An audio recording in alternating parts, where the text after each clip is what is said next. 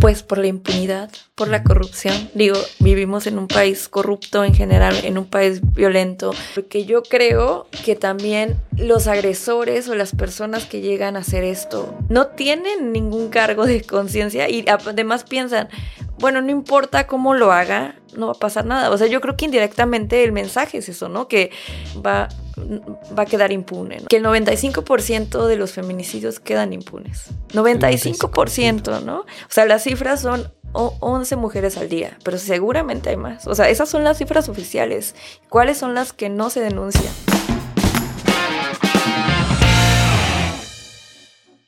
Bienvenidos una vez más a otro episodio de este podcast Guten Tag. Mi nombre es Luardo, como en cada episodio se encuentra conmigo Benji. Hola, ¿qué tal? ¿Cómo están? Bienvenidos sean todos. El día de hoy tenemos a una invitada muy especial. Ella es una mexicana que vive aquí en Alemania, vive en Stuttgart. Llegó aquí como au pair hace 10 años y actualmente terminó su maestría y como parte de su tesis hizo un documental eh, que está muy impresionante, que te llega al estómago cuando lo ves y escuchas las historias. Ella es la directora, productora y, bueno, realizadora del documental Vivas, un documental que trata sobre el movimiento feminista y los feminicidios en México. Bienvenida, Angie Aguilar, a Guten Tag. Chicos, gracias por la invitación. Estoy muy contenta de estar aquí con ustedes. No, gracias a ti por, estar acá y felicidades primero que nada por presentar tu documental en un festival de cine que yo creo es el, es el sueño de muchos. Es el, sí, la verdad, ver un, tu propio trabajo en una pantalla grande y dentro del marco de un, festival es, es algo que admirable. Felicidades. gracias. y justo quería decir algo de este festival porque este festival que está ahora en Berlín nació en Tübingen, en la ah, universidad donde yo estudié. Entonces estuvo muchos años, eh, creo que como 20, 24 años ah, allá y apenas es muy nuevo aquí en Berlín. Tiene tres o cuatro años acá. Ah, sí. O sea, ya no lo hacen allá. No, ya no. Se, pasó completamente para acá, sí. una, ¿cómo se dice? Audiencia mucho más grande, ¿no? Y más internacional. Sí, claro. Cool, cool. ¿Y cómo te sentiste de presentar el documental ayer? Pues muy bien. Eh, digo, estaba un poco estresada por lo que pasó, si ustedes no saben. Es que ah, sonó la alarma. Casi, no lo vemos. Yo cuando llegué y dije, hay mucha gente afuera, bueno, están esperando y luego veo que no dejan entrar a nadie. Y yo con mi poco alemán le escucho decir que no, que había visto ah, eh, que fue una alarma de incendios, que este nos iban a que podemos utilizar el boleto para después y que no sé qué. Y dije, bueno, pues En realidad nadie supo qué pasó. Ah, pero pero bueno, la alarma como que estuvo ahí causando emoción de que si se iba a presentar o no. Al final sí se pudo presentar, qué bueno. Pero sí, pues muy contenta porque justo este festival es un festival de mujeres con temas em, de perspectiva de género, temas que hablan de la violencia en contra de las mujeres, etcétera, etcétera. Y pues yo estaba muy emocionada. El festival se, se llama Frauenbelten, Filmfest Frauenbelten, su mundo de mujeres. Y feliz porque además amo Berlín y me encanta estar en Berlín. Entonces para mí fue un sueño presentarlo también en esta ciudad. Wow, genial. ¿Por qué no nos platicas un poco de, de qué trata y cómo, y cómo fue que decidiste hacer este documental?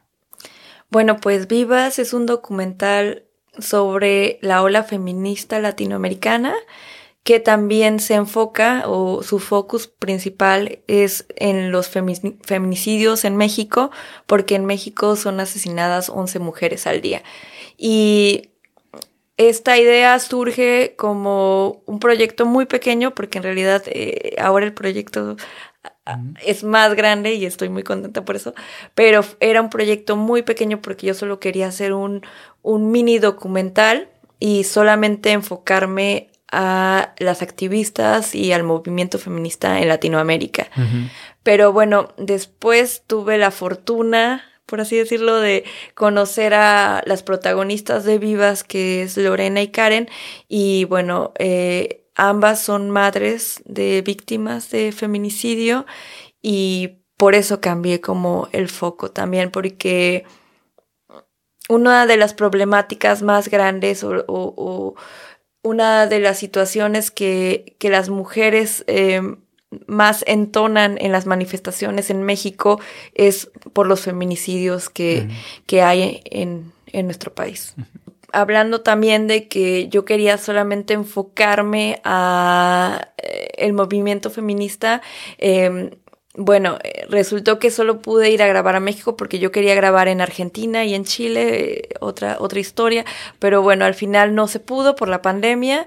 Llegué a México eh, a grabar el, la marcha del 2021 y en esa marcha, un día antes, hubo, bueno, el presidente puso un muro enfrente del Palacio Nacional y las feministas activistas se organizaron por redes o por diferentes plataformas y dijeron que iban a ir el 7 de marzo en la mañana a rayar las vallas metálicas con los nombres de las desaparecidas y de las víctimas de feminicidio y además de eso iban a poner flores. Entonces yo fui a grabar eh, esto. Eh, la cita era a las 10 de la mañana, me parece. Eh, me fui al Zócalo, empecé a grabar y en eso llegó Lorena. Y Lorena tiene una energía muy fuerte, tiene mucha presencia, entonces era imposible no voltear a verla. Los niños es más fácil matar a un niño que darle acceso a la verdad y a la justicia a las familias de víctimas de feminicidio. Seis años caminando y ¿qué fue lo único que logré? El asesinato de otro de mis hijos. Em, Lorena es la mamá de Fátima, víctima de feminicidio en 2015 por tres, tres de, sus, de sus vecinos.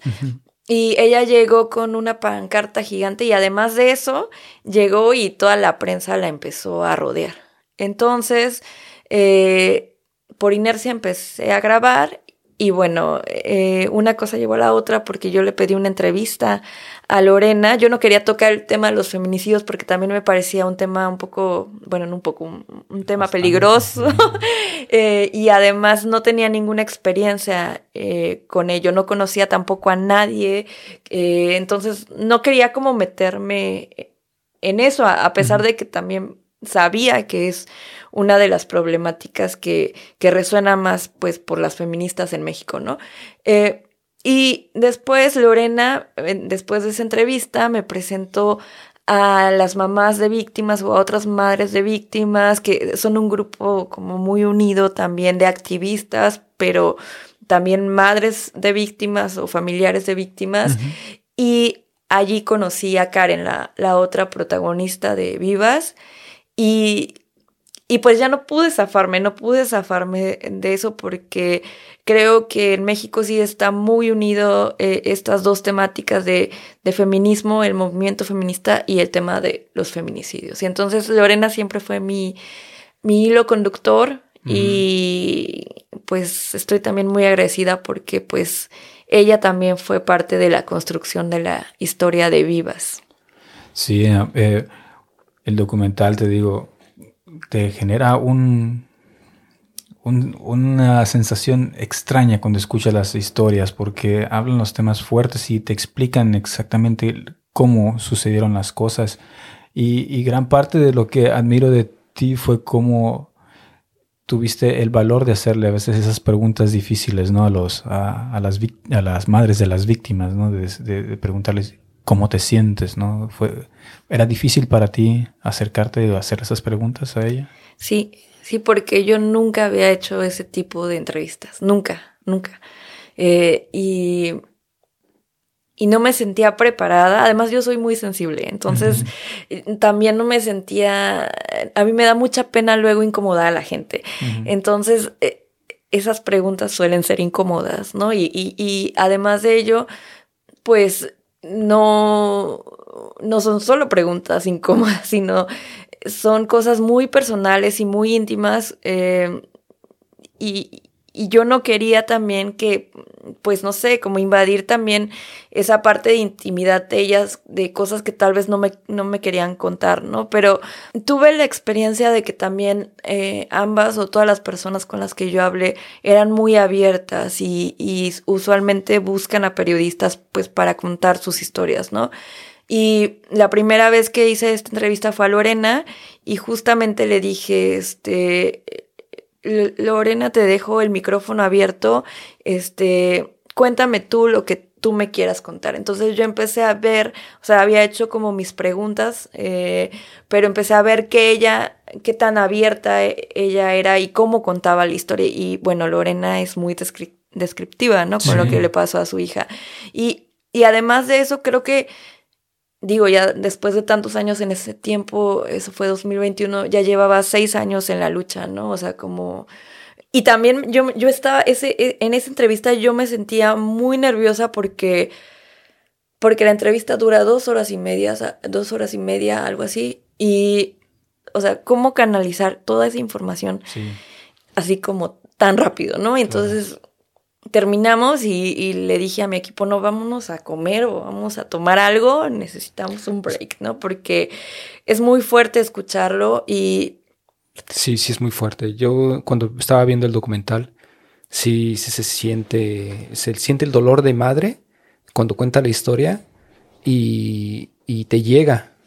Tú también lo sientes o este, entonces sí, sí te puedo comprender un poquito en eso y no imagino cómo fueron dos horas y media de ella contándote la historia y contándote todo con detalles y todo. Entonces es, fuertísimo. Más la edición, ¿no? Porque sí, la edición, escucharla una y otra vez. Ajá, reviviendo todo el tiempo, escuchándola una y otra vez, diciendo esto. Entonces también para ella, imagino, no imagino cómo sería a lo largo de seis años estar contando la misma historia.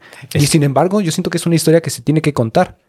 O sea, ella es este más personas, muchas personas, yo ojalá de verdad deseo que muchas personas vean tu documental, porque si cambia algo de ti después de verlo. Ay, tú ves. Qué, hermoso escuchar algo así. Tú ves, este, tú lo ves en las noticias, ves esto de Fátima, lo que pasó. Y lo ves de una forma y dices, ah, pues sí, está en los medios, todo el mundo, porque todo, todo el mundo había escuchado de, de Fátima, pero luego ves la, a la mamá todo lo que tuvo que pasar y cómo lo cuenta y así, y ya le pones una cara y ya le pones un, rostro, y, cambia tu perspectiva, de verdad. Pues estás ahí muy cerca de lo, del, movimiento feminista y de las marchas, ¿no? Y de también de las, como dices que se llaman eh, los grupos radicales, eh, el bloque negro. El bloque negro, ¿no? Y te ayuda un poco a entender quizás más del lado de, de las víctimas porque cuando uno solo escucha las noticias, uno a veces agarra incluso la retórica que agarraba el presidente, ¿no? Que era de, miren cómo destruyen todo, ¿no? Pero a veces uno no se da cuenta del trasfondo de que por qué están enojadas, ¿no? O por qué, por qué, por qué esa frustración cuando uno ve en realidad de que el gobierno no toma acción, que no hay justicia para, para las víctimas. Sí, eh, eh, con las chicas del bloque negro también tuve contacto gracias a Lorena. Eh, y y las quise incluir también porque justamente en Alemania habían salido muchos reportajes de, de las chicas del bloque negro. Art tiene un muy buen reportaje sobre ellas. Eh, y además de eso, eh, bueno, creí que era esencial también eh, ver esa parte radical del movimiento, ¿no? y ella fue la que me dio el contacto porque no pueden entrar hombres. Bueno, ahora ya, antes estaban este grupo del bloque negro estaba en la oficina, antigua oficina de la CNDH. Ahora, hace poco, ya tomaron otra vez de regreso las autoridades estas instalaciones, pero ellas construyeron el refugio Ocupa y este refugio era para víctimas de violencia y para víctimas también de familiares, o para familiares de víctimas. Y bueno, allí, allí estaban. De hecho, su sueño de ellas era también que las infancias pudieran crecer en un lugar libre de violencia y muchas mujeres llegaron con sus hijos allí y, tenían de hecho espacios con juguetes o donaciones que les daban mm, solo para niños. El día que yo fui creo que no había ya tantos niños, pero había algunas mujeres y bueno, yo platiqué con tres de ellas. Eh, una ya no estaba tan metida allí, nada más este, iba de vez en cuando, pero las otras dos sí vivían allí. Y de hecho, una de ellas que sale en el documental, o sea, sale encapuchada y así, pero ella, em, había sido violada y bueno, ahora que las autoridades tomaron de nuevo estas instalaciones, ella ahora está en la cárcel. Eh, porque además también, como les contaba, ellos les abrían carpetas a, estas activistas, ¿no? Em, y eh, otra de ellas, que también está a cuadro, ella estuvo buscando mucho a su hermana, o bueno, su hermana está desaparecida y por ello también eh, se acercó a las chicas del bloque negro. Este, tiene muchos años desaparecida eh, y bueno, pues allí llegaban pues, pues muchas, muchas víctimas de violencia, muchas chicas que no tenían a dónde ir, que las habían violado, que vivían esa violencia dentro de sus propias casas, etcétera. México no se ha quedado atrás, ya que es también uno de los países más afectados por la violencia machista.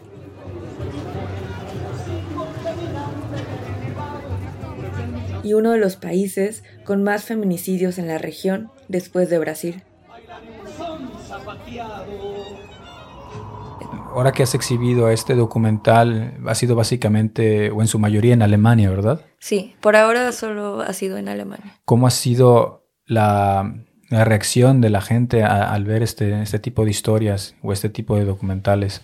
Pues creo que les ha ocasionado un impacto muy grande, ¿no? O sea, creo que muchas no, no lo dimensiona, ¿no? O sea, he tenido em, mucha retroalimentación con, con, algunas dinámicas de preguntas y respuestas donde las personas me dicen pues lo que piensan o, o, me hacen preguntas o, con amigos que han visto el documental que son alemanes o alemanas y, y creo, o, no solo alemanas, sino también europeas que, que ven este problema como muy muy lejano y es un poco desconocido para, para ellos. No porque no pase en este país, porque también aquí hay feminicidios, pero creo que también es porque esa información no llega, ¿no? O sea, en algún comentario llegué a escuchar, yo no sabía que esto pasaba. Yo no sabía que en México mataban 11 mujeres al día. Nosotros lo sabemos, ¿no? O sea, estemos aquí o allá, es como algo que se sabe porque tiene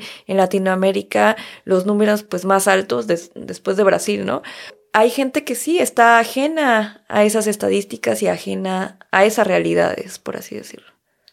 Te preguntaba una que me acuerdo ayer en, el, en la sesión de preguntas y respuestas, ¿no? De, pero si son 60, 70 años de, cárcel. ¿Cómo es posible de que habiendo tales castigos siga habiendo tal tasa de incidencias, no? Claro.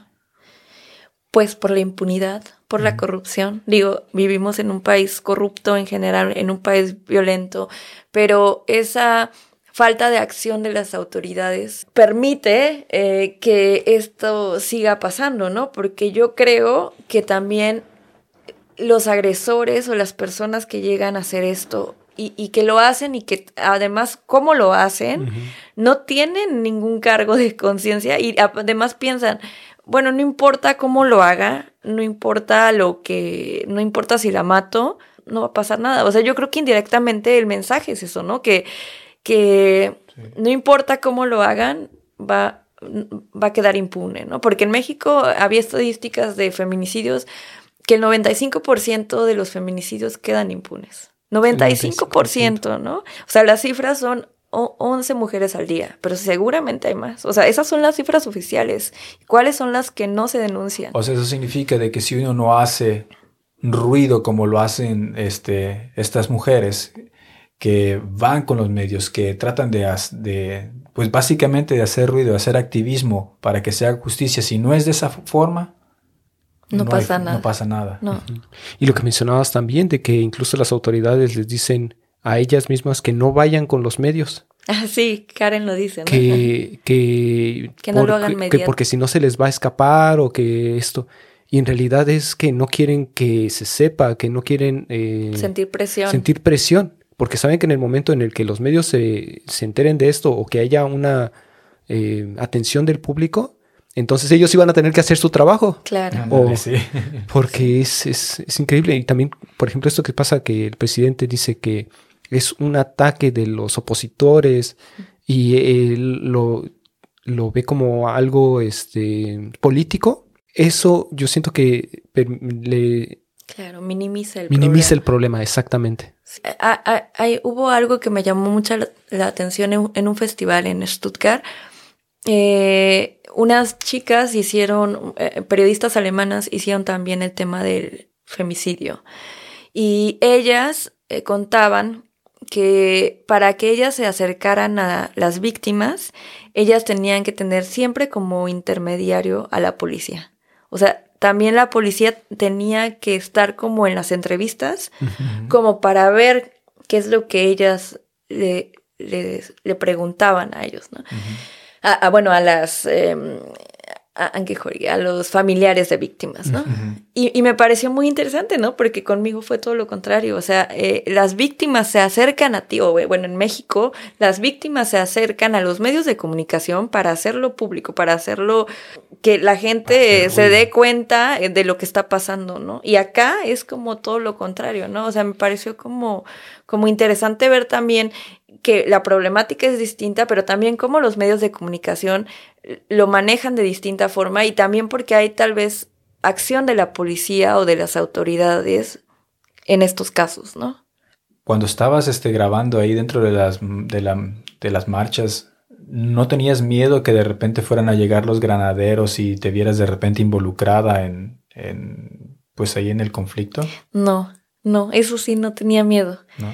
Es muy extraño, pero no tenía miedo ese día, porque las marchas son... Es una energía muy bonita la que se siente en esas marchas. Me, me parece muy interesante también como esa energía que se crea entre mujeres, ¿no? Porque tal vez no conoces a la chica que está enfrente o no conoces a la chica que está alzando una pancarta, pero hay como algo que te une a ellas, ¿no? Y, y, no estoy hablando de algo negativo, sino esa sororidad, algo que, que, no sé, me ha gustado mucho estar en las marchas y, y creo que es donde menos he sentido miedo. Eh, alguna vez en México, cuando estudiaba periodismo, luego nos mandaban a las marchas del 2 de octubre. Ah, y esas marchas también son muy, bueno, hace mucho que no voy, ¿no? Pero eh, eran como, siempre había problemas, ¿no? Y había también un bloque que causaba como estrés, no sé. Y, y siempre seguían a los periodistas. Y alguna vez nos siguieron porque traíamos cámaras, ¿no? Me acuerdo que corrimos un montón. Pero esa sensación que me pasó esa vez, que ya tiene mucho tiempo, no me imaginé que me fuera a pasar ahora que estaba grabando. Lo único que sí es que tenía miedo, primero por el equipo, entonces, eh, pues no sé, que se me fuera a caer o algo. Entonces, este, grabé la mitad de las marchas siempre con la cámara, la Black Magic, y después grababa con mi celular. O sea, ya el, el último tramo lo grabé con un estabilizador y con el iPhone y me fui hasta el Zócalo solamente grabándolas así. Y que fue más cómodo también porque eh, fui parte de la marcha indirectamente. Eh, también fui con mis amigas a la marcha, entonces fue, fue como muy bonito. No, no sentía miedo. Y, y, y además que la última marcha sí estuvo como muy relajada.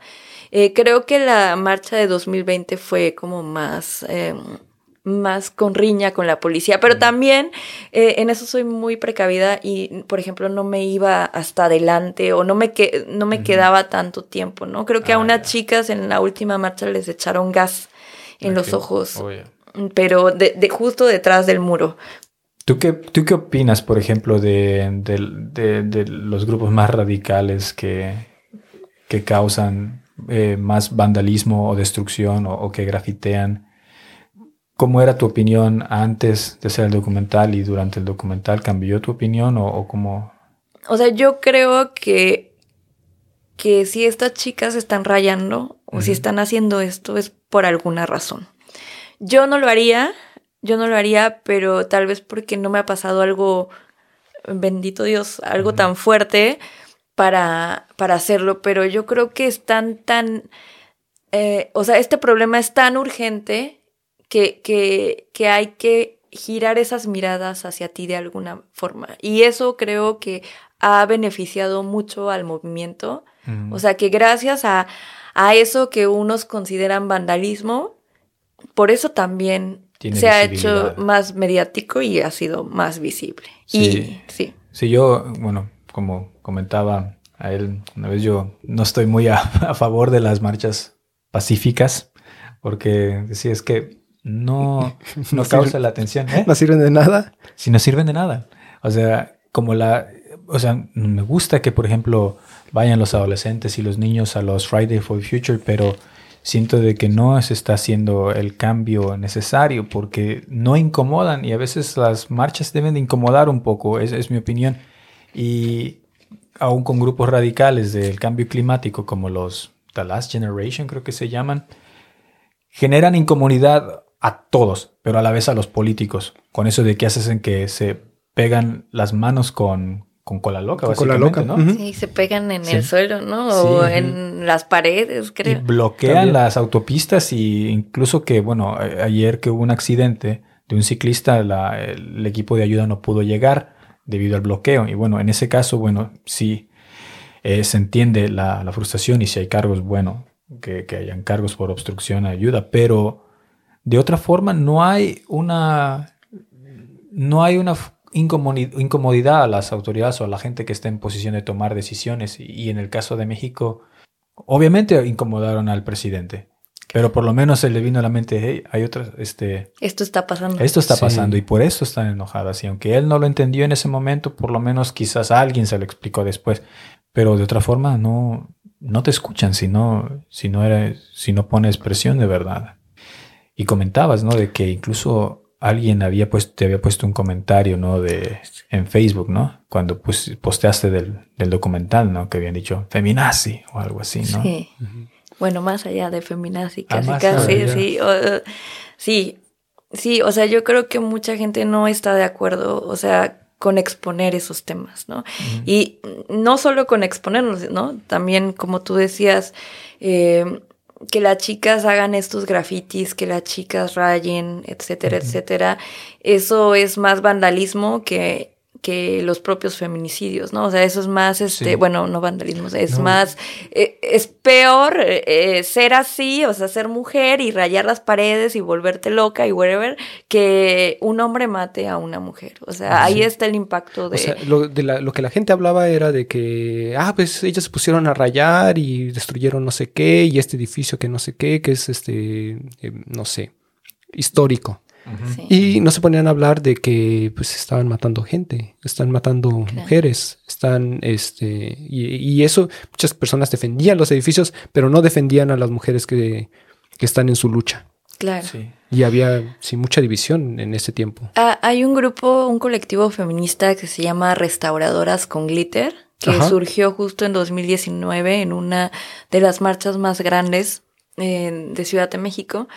Eh, y allí estas chicas eh, decían, o sea, todas este, académicas, justo restauradoras de, de edificios históricos, y ellas defendían, ok, no importa, o sea, aquí tenemos las pruebas científicas y este, aquí les corroboramos que aún así con esta, con estos rayones y con estos grafitis, esto se puede restaurar, esto se puede arreglar.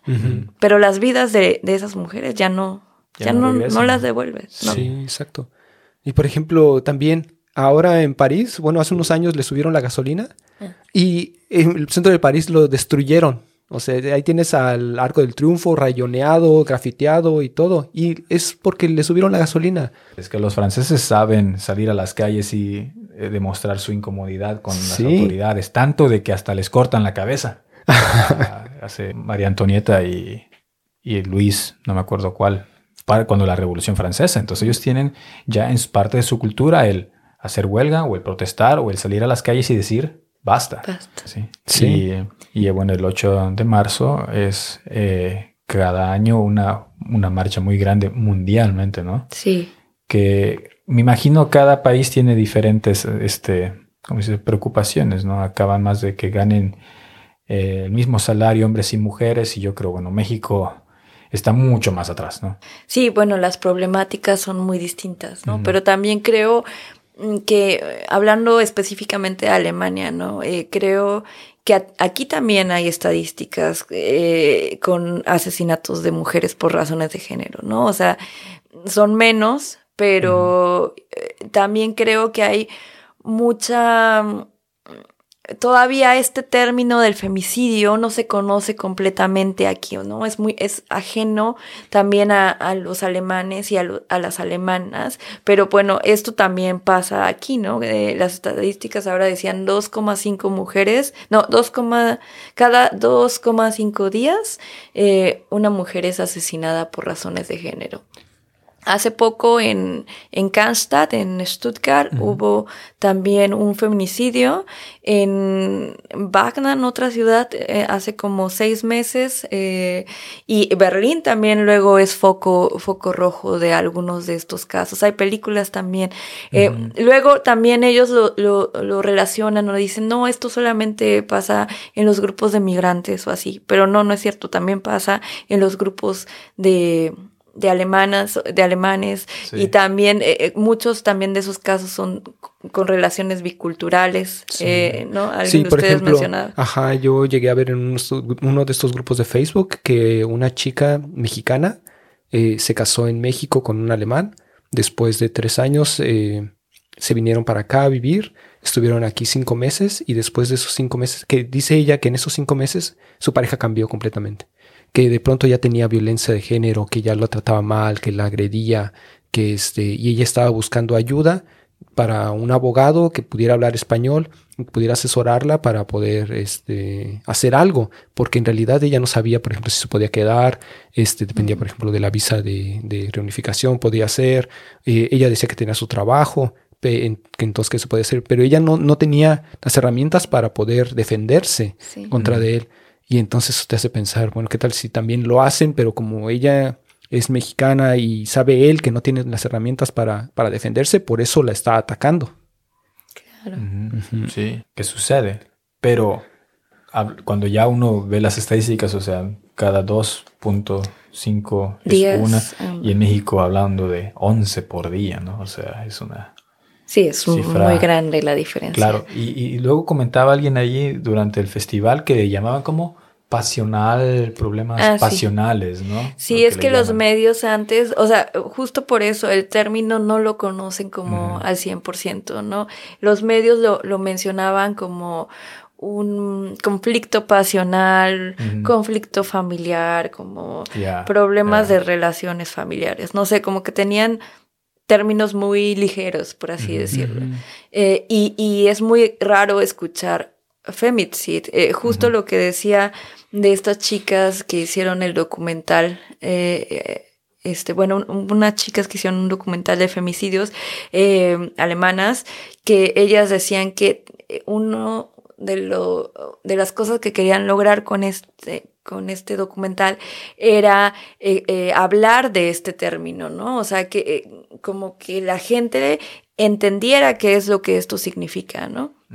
Porque también ahí hay una diferencia entre estos términos.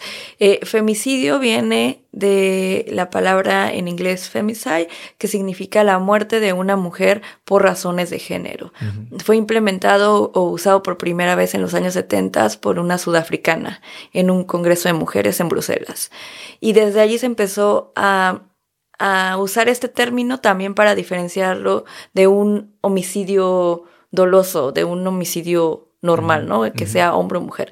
Eh, y también eh, este término de feminicidio es algo que usamos en México o en países de Latinoamérica desde hace poco también, pues, apenas creo que se, bueno, se empezó a usar legalmente 2010 o 2012 con las investigaciones de la antropóloga Marcela Lagarde, y ella dice que eh, el feminicidio es la responsabilidad del Estado también eh, con, por estas muertes, ¿no? O sea, es un tema más político porque eh, el Estado no toma acción en lo que debe de hacer. Entonces es cómplice también de esto, ¿no? En el documental alguien que lo explicó muy bien también fue Yadira, que es de, de Ciudad Juárez, de esta organización de mujeres.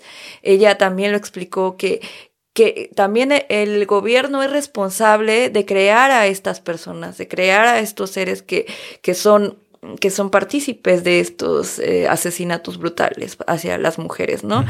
Entonces, eh, eso también es una diferencia que es eh, tal vez importante entre estas, entre estos dos sistemas, ¿no? Eh, entre estos dos países, ¿no? Que aquí se, se usa el femicid y en América Latina y en México es el feminicidio. Claro.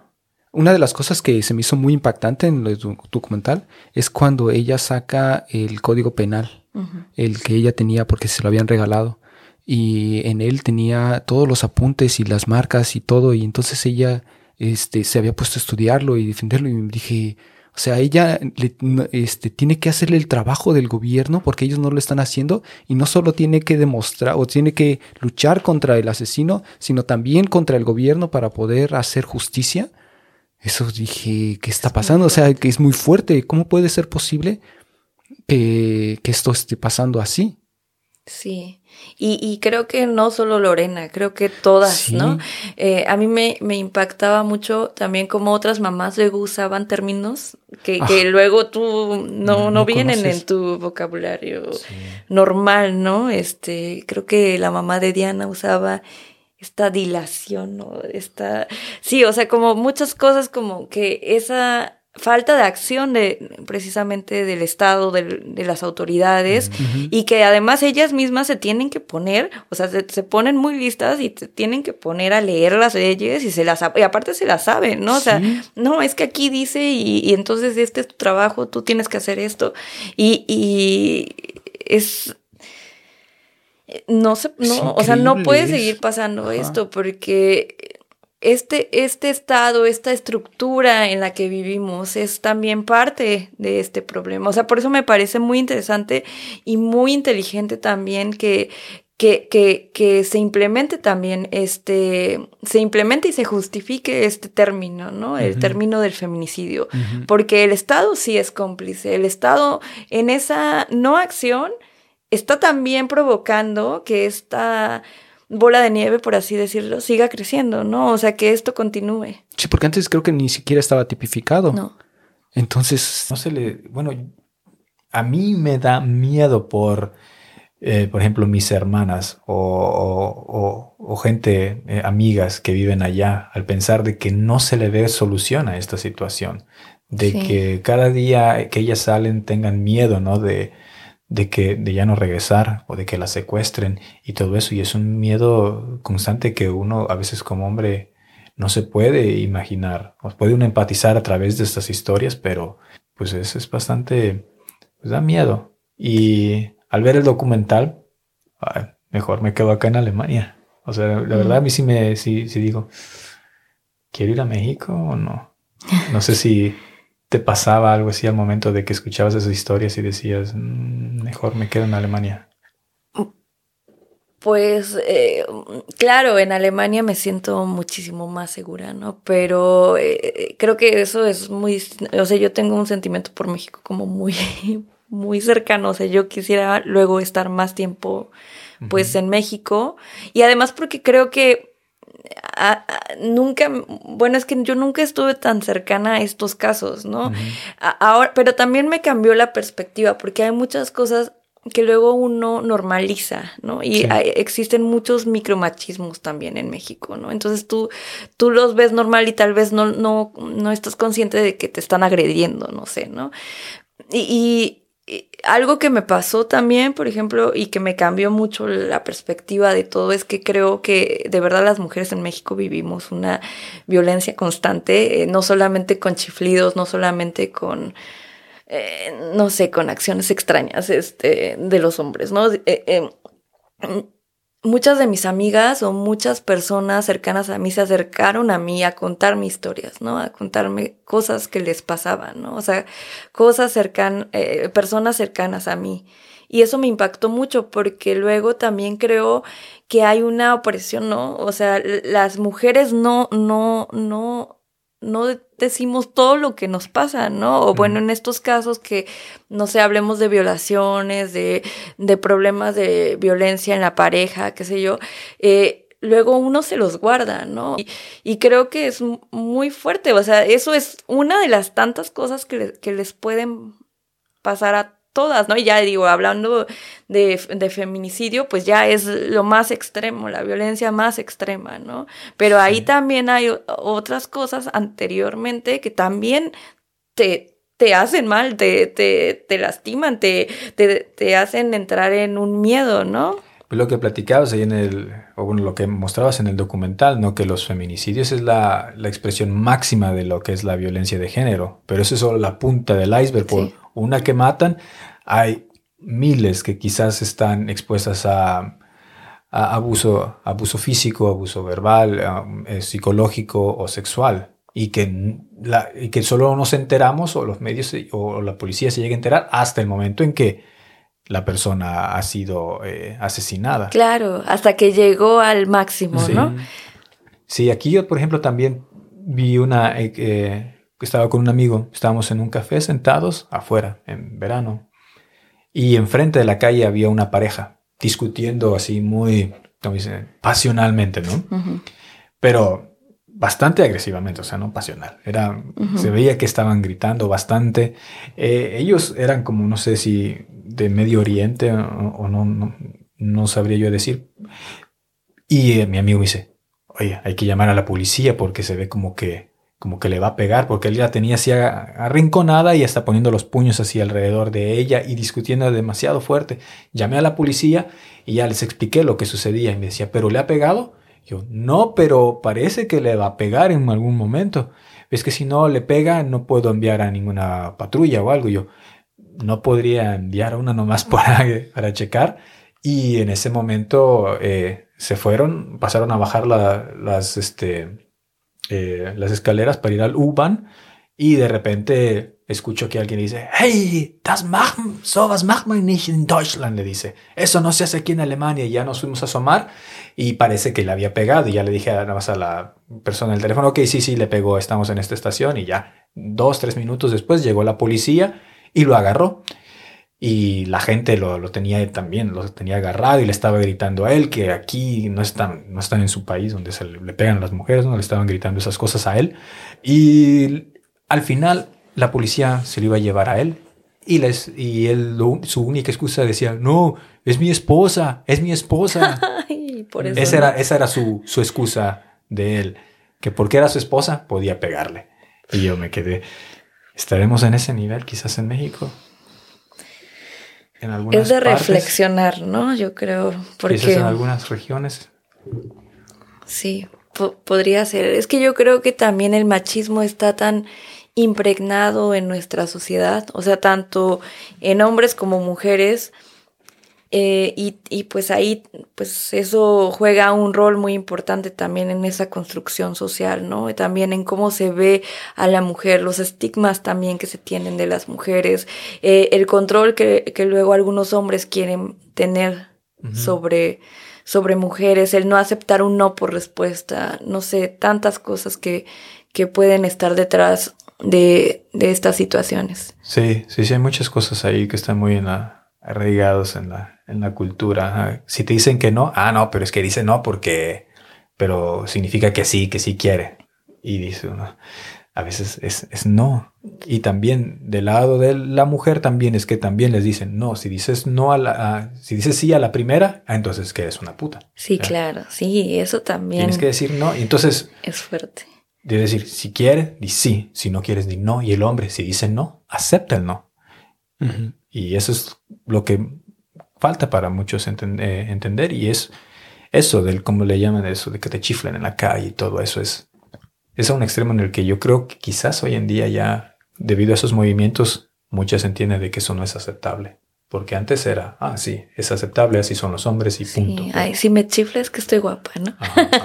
si me chifles está cool, ¿no? Sí, sí, sí. Pero eh, sí, y es también increíble cómo ha cambiado a través de los años. O sea, sí ha habido, digamos, un poco de mejora, espero, porque, o sea, en cosas muy chiquitas que todavía falta muchísimo para avanzar y muchísimo, pero antes, por ejemplo, yo no sé si llegaste a ver este comercial de, de Doritos. No sé cuál. De que era este de una pareja. No, eh, ¿cómo era? La chica estaba en la calle y de pronto le empiezan a decir, este, dime vaquero. No. Me Y le empiezan a decir, dime vaquero, y así, y la chava se queda, ¿por qué? Y así, más cosas, más cosas.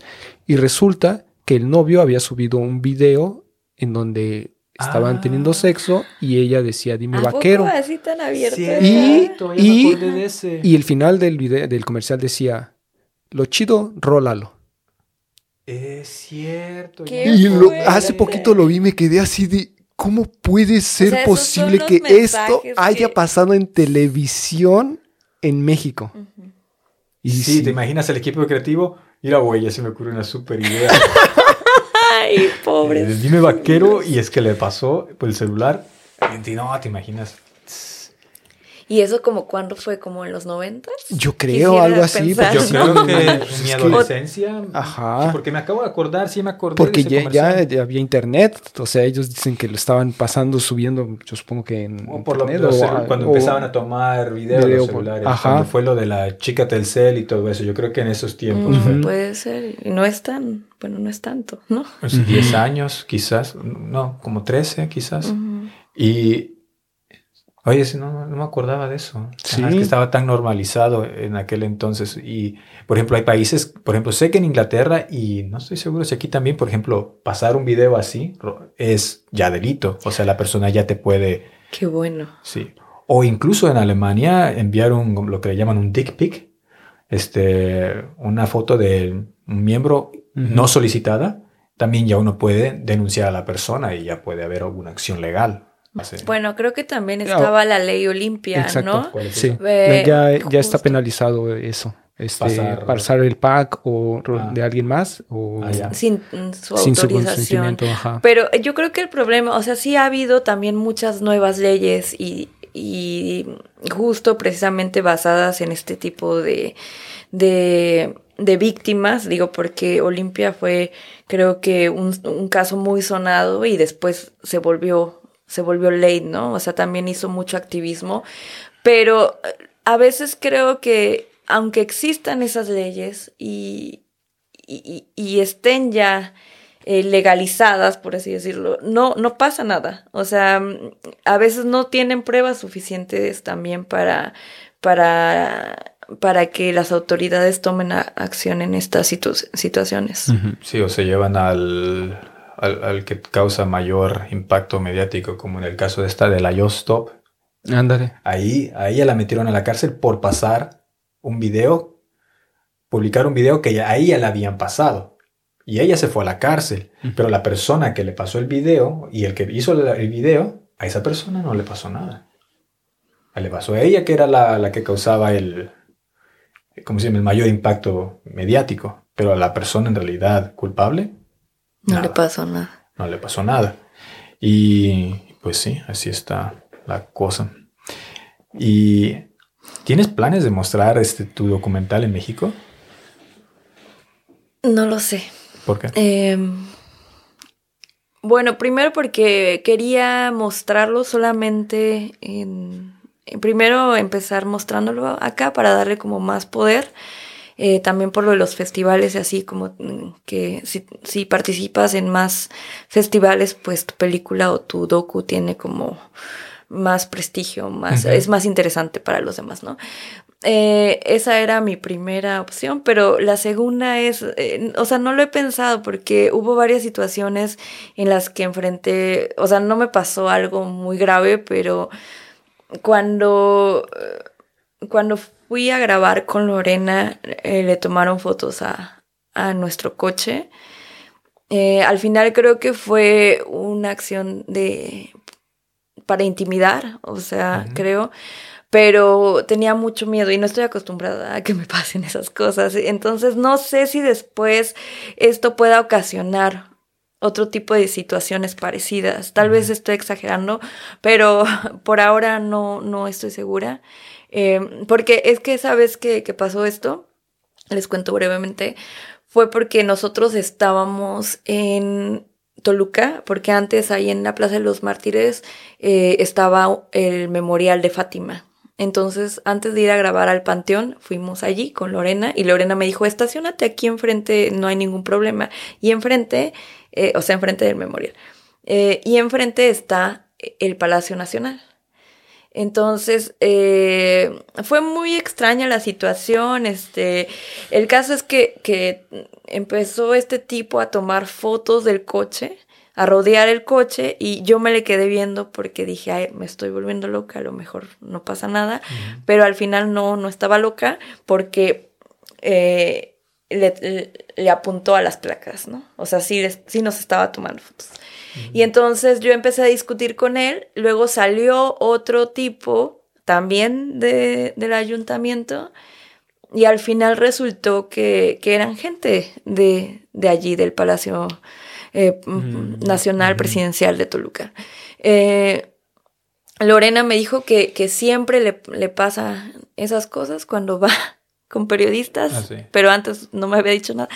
Eh, y bueno, eh, ese día yo tenía miedo porque pensé que nos podían seguir. Al final mi reflexión fue que fue solamente algo, creo que solamente querían intimidarnos, porque además el tipo era muy arrogante, ¿no? O sea, yo le decía, no, y borra las fotos, no, y borra las fotos, ¿por qué, ¿por qué le tomas fotos a mi coche? O sea, no estoy haciendo nada, ¿por qué le tomas fotos?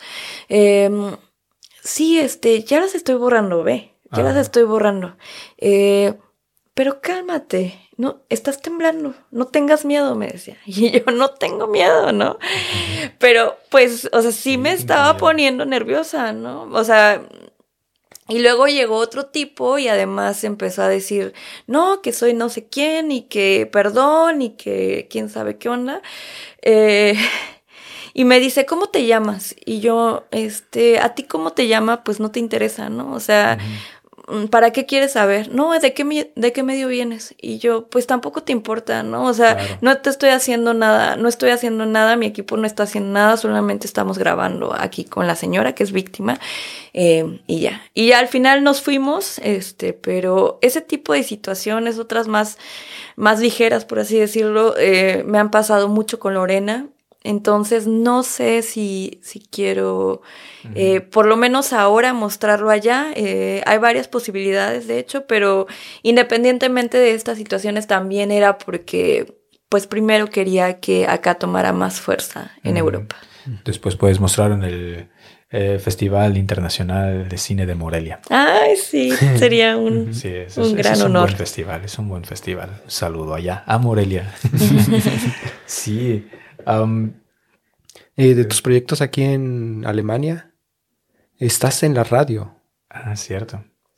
Sí, bueno, tenemos una, bueno, trabajamos en una estación de radio de Stuttgart, es una radio pública, se llama la Freies Radio für Stuttgart y allí tenemos una redacción, se llama Radio Hispanohablante, donde hablamos de temas de migración, integración, charlas, también entrevistas con con personas viviendo en el extranjero, no solo en Alemania, sino también en Europa, eh, hispanoparlantes, casi todos, eh, pero también luego hacemos entrevistas con otros migrantes, este, tenemos eh, live stream, tenemos podcast, este, y bueno, estamos allí desde 2020. Yo en esa radio ya había trabajado anteriormente en otros proyectos también latinos. Y bueno, después decidí crear mi propia redacción y, y ahí estamos desde agosto de 2020. Eh, es, es un proyecto muy bonito, también tenemos mucha gente que nos sigue, que nos escucha, no solo en Europa, sino en Latinoamérica, en Estados Unidos, en otros lugares del mundo. Y eh, pues es, es un proyecto que es también eh, es muy importante para mí y yo lo dirijo. Estoy ahora solamente con Lucero de, de México, que es comunicóloga. Antes éramos un grupo de chicas latinas, pero bueno, eh, una argentina y una colombiana que ya se fueron. Eh, y también ahora estamos haciendo eh, trabajo en conjunto con mi amigo que también es periodista y es eh, fue realizador de parte del documental, Roberto Vargas.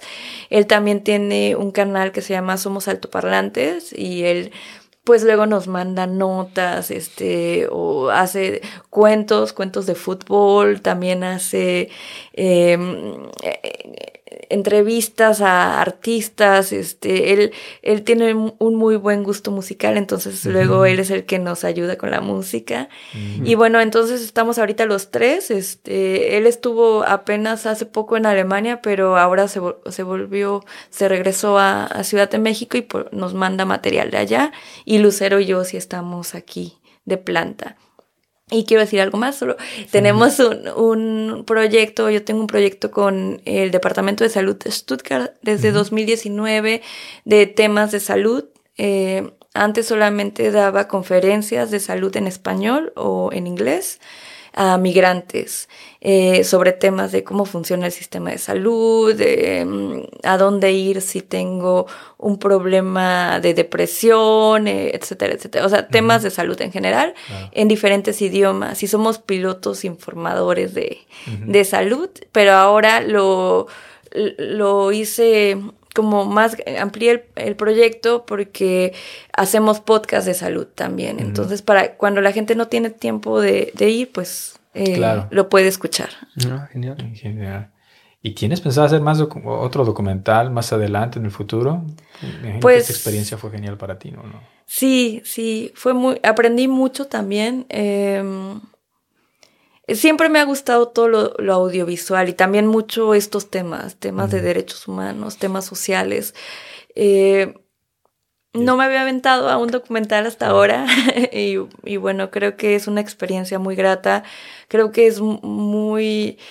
Eh, yo no estudié cine, pero me gusta que el documental tiene como ese mix que puede ser entre el cine y el periodismo, ¿no? También eh, se pueden tener más errores técnicos, eh, porque uno tiene que reaccionar más rápido.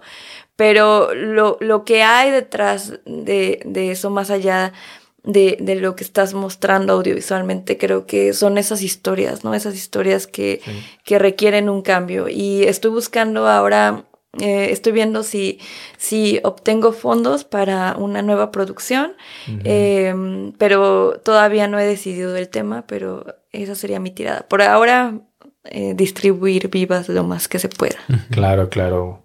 Sí, o sea, ojalá se pueda ver en más pantallas alrededor de Europa, quizás algún día en México, Sudamérica, ¿no? Y, y pues muchas eh, felicidades por el buen trabajo. La verdad es un documental que se ve bien hecho bastante bien hecho, la verdad, porque comentábamos eso. Y nosotros en ese el Festival de Cine de Morelia, cada año íbamos desde que empezó. Y hemos visto, diferentes trabajos.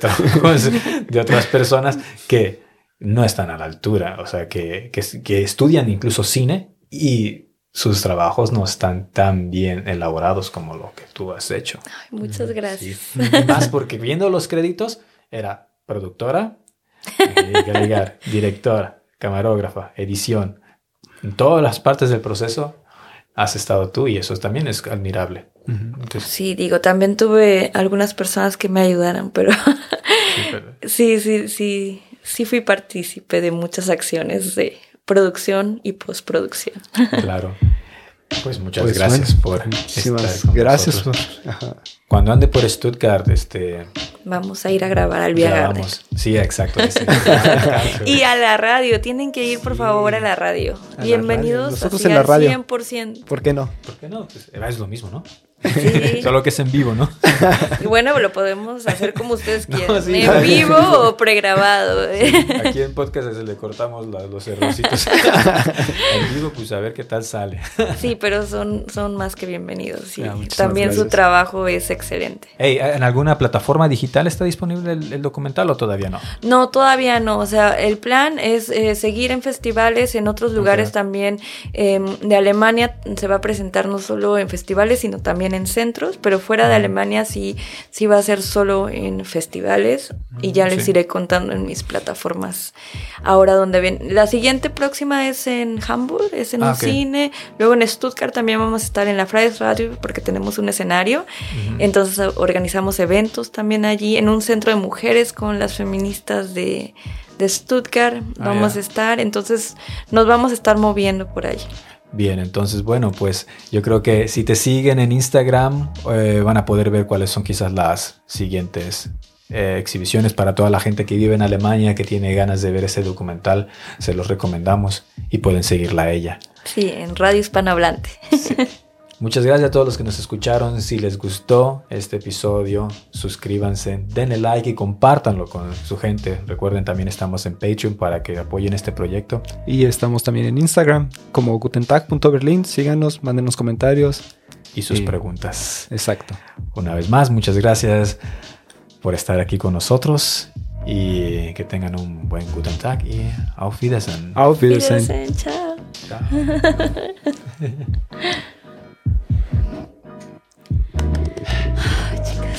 괜찮아요, 괜찮아요.